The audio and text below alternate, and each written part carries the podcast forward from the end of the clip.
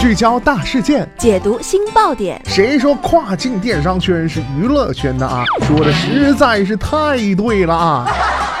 每天跨境电商圈都会有一些新鲜事儿在发生，带大家一起侃大山，聊平台，那些重磅的、争议的、有料的跨境风云，都是你居家旅行的必备良品。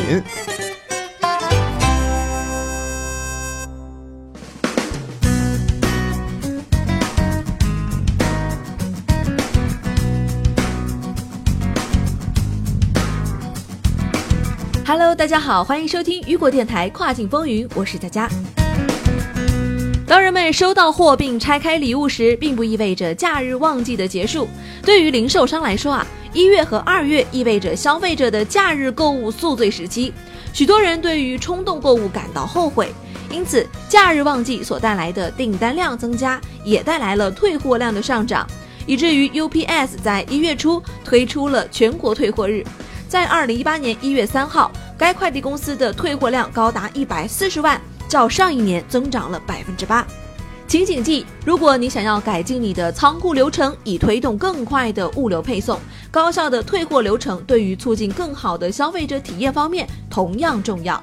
接下来，让我们来看看如何掌握逆向物流管理，使其有益于你在旺季及之后的净利润。今天的跨境风云，马上带大家一起来了解一下。从头认识逆向物流，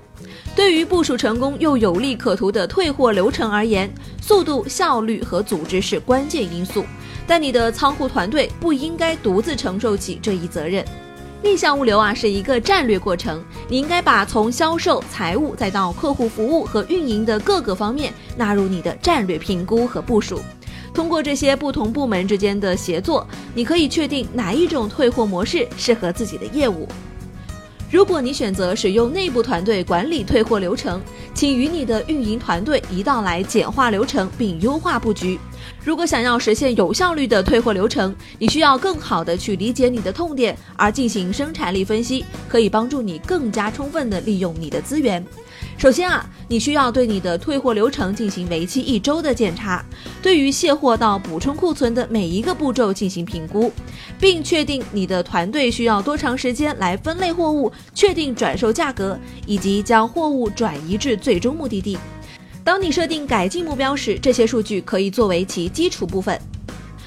如果你已经完成了生产力分析，但是希望更深入地挖掘你的数据，那么 WMS 可以帮助你了解在何处以及如何组织你的仓库布局，以确保最佳化的流程，包括逆向物流。